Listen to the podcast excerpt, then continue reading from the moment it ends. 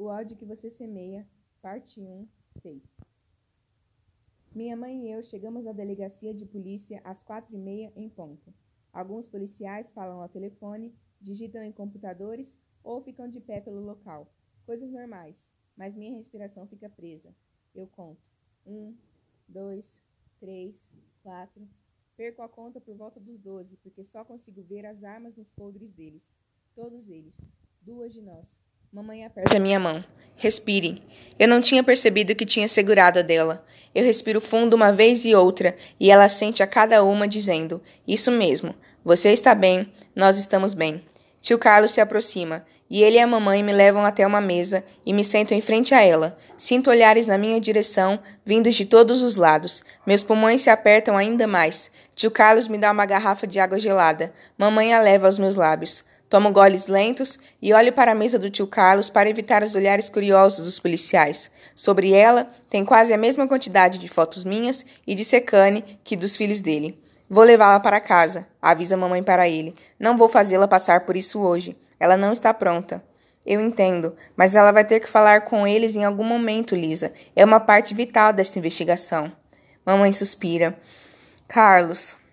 Eu sei, diz ele com voz claramente mais baixa. Acredite, eu sei. Infelizmente, se quisermos que essa investigação seja feita da forma certa, ela tem que falar com eles. Se não for hoje, vai ter que ser outro dia.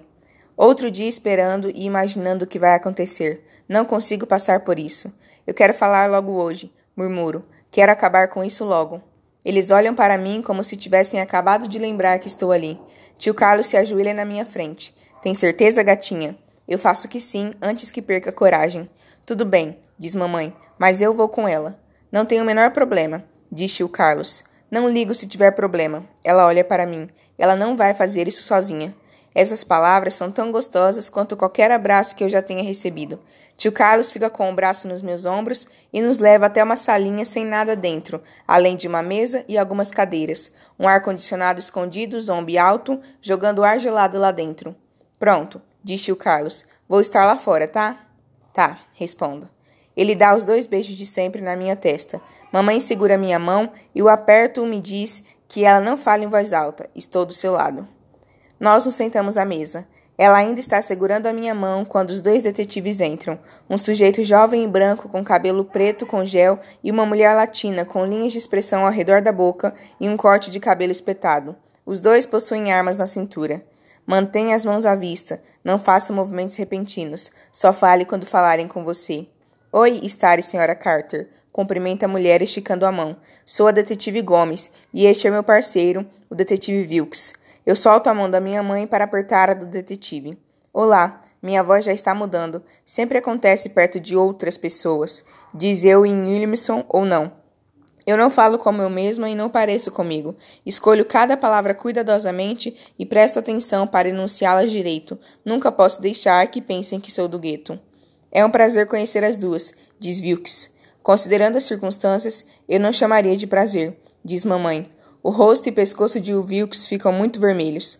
O que ele quis dizer é que ouvimos muito sobre vocês duas, diz Gomes. Carlos sempre fala sobre a família maravilhosa que tem. Parece que já conhecemos vocês. Ela está puxando muito nosso saco. Sentem-se, por favor. Gomes aponta para uma cadeira e ela viu que se sentam na nossa frente. Para vocês saberem, vocês estão sendo gravadas, mas é só para podermos ter a declaração de estar registrada. Tudo bem, eu digo. Aí está a voz de novo, toda insolente e tal. Eu nunca sou insolente. A detetive Gomes diz a data e a hora, os nomes das pessoas na sala e nos lembra que estamos sendo gravadas. Wilkes escreve no caderno.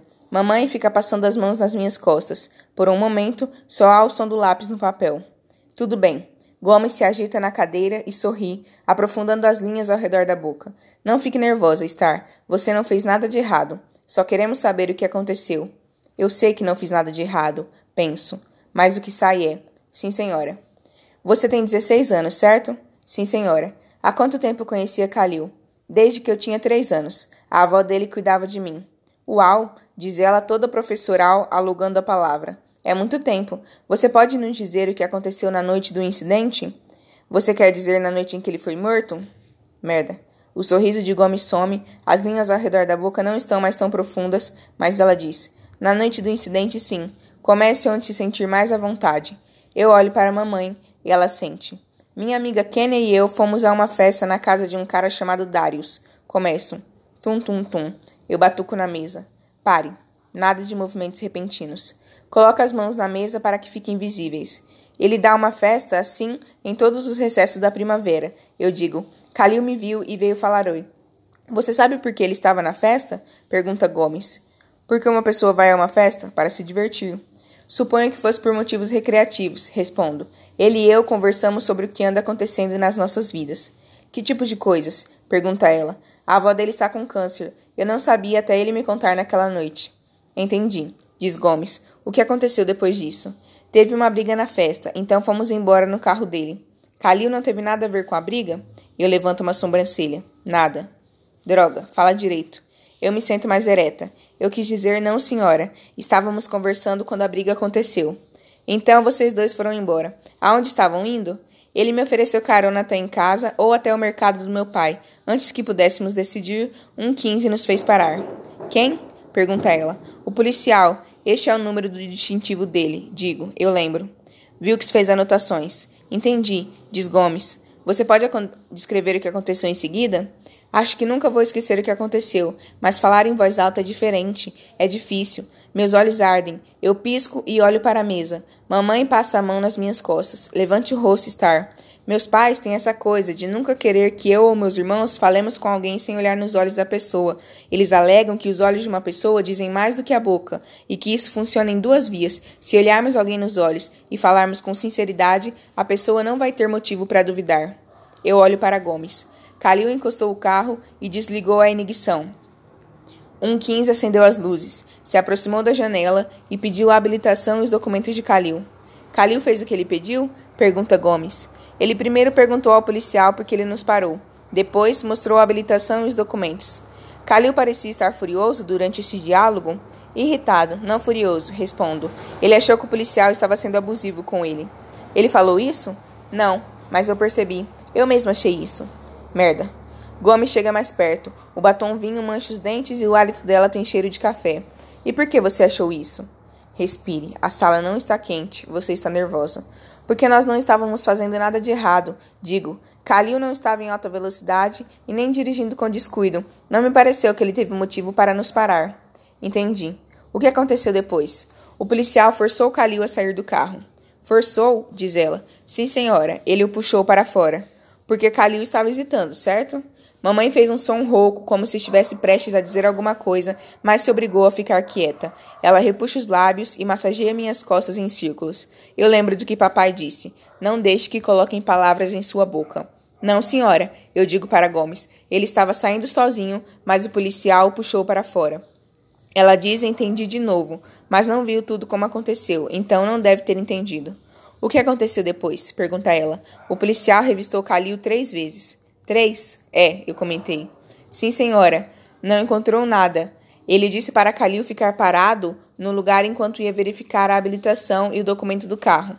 Mas Calil não ficou parado, ficou? Diz ela. Ele também não puxou o gatilho contra ele mesmo. Merda, sua bocuda. Os detetives se olham, um momento de conversa silenciosa. As paredes parecem se aproximar, o aperto nos meus pulmões volta. Eu puxo a camisa para longe do meu pescoço. Acho que acabamos por hoje, diz mamãe, pegando minha mãe e começando a se levantar.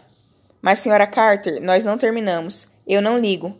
Mãe, eu digo e olha, olha para mim. Tudo bem, eu consigo.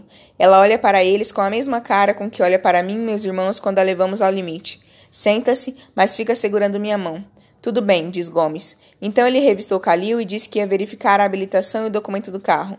E depois, Calil abriu a porta do motorista e pou, pou, pou. Sangue.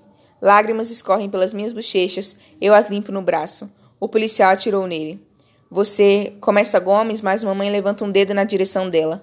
Você pode fazer o favor de dar um segundo a ela? Diz minha mãe. Parece mais uma ordem do que uma pergunta. Gomes não diz nada. Viu que escreve alguma coisa. Minha mãe limpa algumas das minhas lágrimas. Quando você estiver pronta, diz ela. Eu engulo o caroço que tomou conta da minha garganta e faço que sim. Tudo bem. Diz Gomes e respira fundo. Você sabe por que Kalil foi até a porta, Star? Eu acho que ele estava vindo perguntar se eu estava bem. Você acha? Eu não sou telepata. Sim, senhora. Ele começou a perguntar, mas não terminou porque o policial atirou nas costas dele.